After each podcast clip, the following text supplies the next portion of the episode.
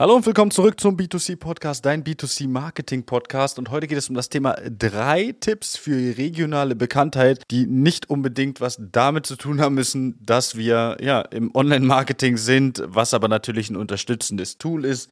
Und viele wissen ja, die gerade mit mir auch schon länger zusammenarbeiten, dass ich vor einigen Jahren, dreieinhalb Jahre lang, ein Fitnessstudio mit aufgebaut habe und dementsprechend bis 2018 geleitet habe. Und wir waren innerhalb von kürzester Zeit, innerhalb von einem halben, dreiviertel Jahr halt super bekannt regional. Und das haben wir mit, ja, im Prinzip so ein paar verschiedenen Dingen gemacht. Und ich möchte jetzt einfach drei Tipps an die Hand geben für Unternehmen, die vielleicht frisch gegründet sind, für Unternehmen, die vielleicht noch nicht so bekannt sind. Aber auch, ist auch ein wichtiger Punkt, für Unternehmen, die schon super bekannt sind, die schon super lange am Standort sind. Das sind Dinge, die einfach bei jedem Unternehmen einfach nochmal fruchten werden und eine extreme Außenwirkung einfach erzeugen werden. Und wir fangen einfach gleich mal an. Damit geht's ja im, im ersten Schritt um das Thema Offline-Kooperation. Was meine ich mit Offline-Kooperation? Wir haben damals mit super vielen Unternehmen kooperiert. Als Fitnessstudio ist natürlich einfach, wo ist meine Zielgruppe? Das heißt, meine Zielgruppe ist da dementsprechend in Bars, Clubs, in Restaurants und so weiter. Und auch hier wäre es sinnvoll für Unternehmen der Einrichtungsbranche hinzugehen und zu schauen, wo sind meine, ja, wo sind meine potenziellen Kunden und mit wem könnte ich da kooperieren? Wie könnte so eine Kooperation aussehen? So eine Kooperation könnte ganz simpel aussehen. Unternehmen von dir hat einfach äh, eine Facebook-Seite und meinetwegen, man hat einen Italiener, zu dem man sowieso immer geht, oder man hat ein anderes Restaurant, zu dem man sowieso immer geht. Jetzt ist die Möglichkeit, dass man sich gegenseitig so ein bisschen, äh, ich sage mal, Gutschein gegen Gutschein tauscht. Das heißt, das Unternehmen, das Restaurant stellt vielleicht einen 30, 40, 50 Euro Gutschein zur Verfügung und du als Unternehmen verlost dies dann auf deiner Facebook-Seite. Und andersrum wird es dann auch gemacht. Hier hat man so eine Art Kooperation, die man geschaffen geschaffen hat, dass man sagt, okay, deine Kunden profitieren und die Kunden von dem Unternehmen profitieren und man kann sich gegenseitig teilen. Sorgt für super viel Aufmerksamkeit in der Region und sorgt natürlich dann auch für super viel Interaktion in den sozialen Netzwerken. Das kann auch ganz anders aussehen. Das kann auch sein, dass Leute, die bei dir einen Kaufvertrag unterschrieben haben, dann im Restaurant XYZ vielleicht einen Rabatt kriegen, weil man gibt einen Gutschein mit, man gibt eine Empfehlung mit, wie auch immer und die bekommen dann meinetwegen zu ihrem, was weiß ich, Stück Kuchen beim Bäcker um die Ecke oder beim, beim Café um die Ecke, bekommen die dann einfach einen Kaffee dazu ja, den bekommen sie dann einfach gratis. Und das müssen keine riesen Dinge sein. Das ist auch super wichtig. Das heißt, man kann hier mal so ein bisschen schauen und auch mal so ein bisschen gucken, wen kennt man vielleicht auch, wo es sinnvoll ist. Wir hatten damals auch mit verschiedenen Klamottengeschäften zusammengearbeitet, die halt einfach gepasst haben zu unserer Zielgruppe. Und außerdem ist es nie verkehrt, dahin vernetzt zu sein, weil oft, das hatten wir auch super häufig, kann man hier auch hingehen und kann zum Beispiel Werbung in dem Unternehmen machen. Andersrum soweit auch Werbung in eurem Unternehmen, was ja meistens, ja, eine Fläche findet sich ja immer. Ja? Deswegen Offline-Kooperation ist ein super Thema. Ein Thema, was auch super häufig bei vielen vernachlässigt wird oder super schlecht aussieht, ist das Thema Bewertung. Hier ist es wichtig, dass man einfach schaut, dass man gute Bewertungen von zufriedenen Kunden bekommt.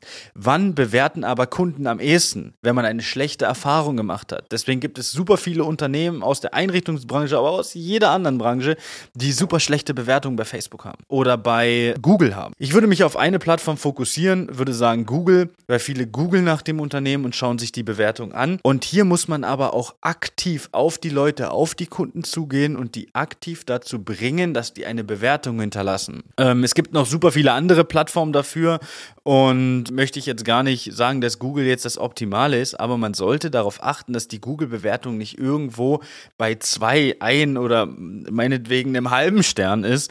Ja, man sollte hier wirklich darauf achten, dass man die, die Erfahrung von den Kunden festhält ja, von den natürlich die guten Erfahrungen äh, und man natürlich auch diese Bewertung kommentiert. Das heißt, selbst wenn man eine Bewertung drin ist, es kann einfach nur sein, dass der Kunde gerade Unmut hat, weil keine Ahnung, irgendwas passiert ist. Vielleicht kann dein Unternehmen, kann dein Mitarbeiter, vielleicht könnt ihr nichts dafür.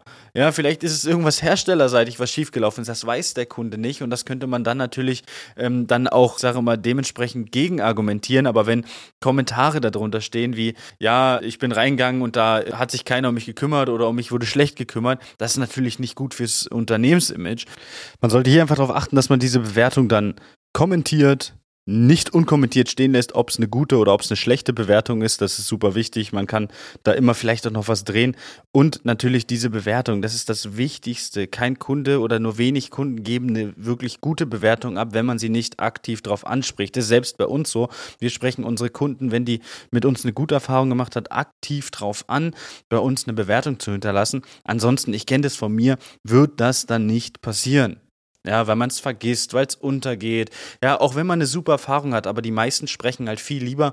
Man sieht es bei äh, Amazon beispielsweise unter Produkten. Es sind immer mehr Kommentare, äh, die schlecht sind. Die sind auch meistens am besten bewertet, wenn über ein Produkt sich aufgeregt wird. Und auch bei Amazon, da kann man sich auch wieder abgucken, wird aktiv nach einer Bewertung gefragt, aufgrund oder mit Hilfe einer E-Mail an die Person, die was gekauft hat. Also ich kriege, wenn ich bei Amazon was bestelle, kurze Zeit später, zwei Wochen, eine Woche später eine E-Mail mit, wie hat Ihnen das Produkt gefallen? Und so in etwa könnte man dann dementsprechend die auch angehen. Und da kann man natürlich die Bewertung einfach einholen. Und es sorgt am Ende dafür, dass man natürlich auch bei Google besser wahrgenommen wird, wenn jemand Möbelhaus eingibt oder Küchenstudio und da ist eine gute Bewertung, wo werden die Leute als erstes draufklicken. Der dritte Punkt ist so ein Punkt, da muss man immer so ein bisschen schauen, aber in den meisten Fällen gibt es das, regionale Influencer. Das heißt, regionale Leute, die irgendwo eine gewisse Reichweite auf den sozialen Netzwerken haben, mit denen kann man super arbeiten, mit denen kann man auch super kooperieren, wäre auch so ein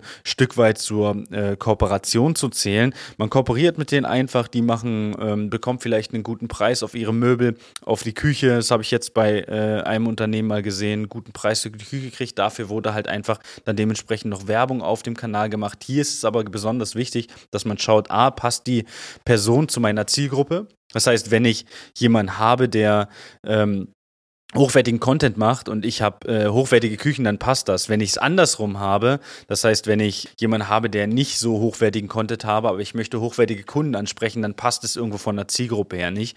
Und natürlich sollte es auch so sein, dass die äh, der Influencer oder die Influencerin dann dementsprechend auch sehr viele Leute aus der Region hat, weil es bringt nichts, dann überregional zu schauen. Das heißt, man muss sich regionale Leute raussuchen, die in der Region bekannt sind und die vielleicht auch in der Region irgendwo so ein Meinungsmacher sind. Das ist so ein wichtiger Punkt. Also, das sind meine drei Tipps für regionale Bekanntheit. Der erste Punkt nochmal Offline-Kooperation mit verschiedenen Unternehmen. Da haben wir zum Beispiel für unsere ähm, Partner-Area in unserem internen Bereich, gibt es da auch einige Videos dazu. Dann das Thema Bewertung. Bewertung aktiv einholen, super Thema und super wichtiges Thema vor allen Dingen. Und als dritten Punkt regionale Influencer, also regionale Leute, die halt irgendwo ein Meinungsmacher sind, die einfach mit integrieren und dann schauen, wie man auch da in die Richtung kooperieren kann.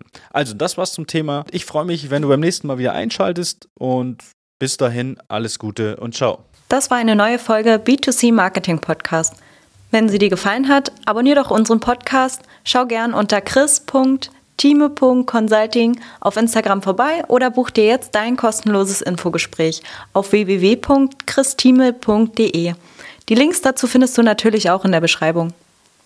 Das war eine weitere Folge des B2C Marketing Podcasts mit Chris Thieme. Wenn du weitere Fragen zu den Themen Marketing oder Recruiting hast, kannst du jederzeit dein kostenloses Infogespräch auf www.timeconsulting.de buchen. Alle Links zu unseren Social-Media-Kanälen sowie zu unserer Website findest du natürlich auch in den Show Notes. Wir freuen uns, wenn du auch beim nächsten Mal wieder einschaltest und wenn du uns, wenn dir der Podcast gefallen hat, eine Bewertung dalässt. Bis zum nächsten Mal.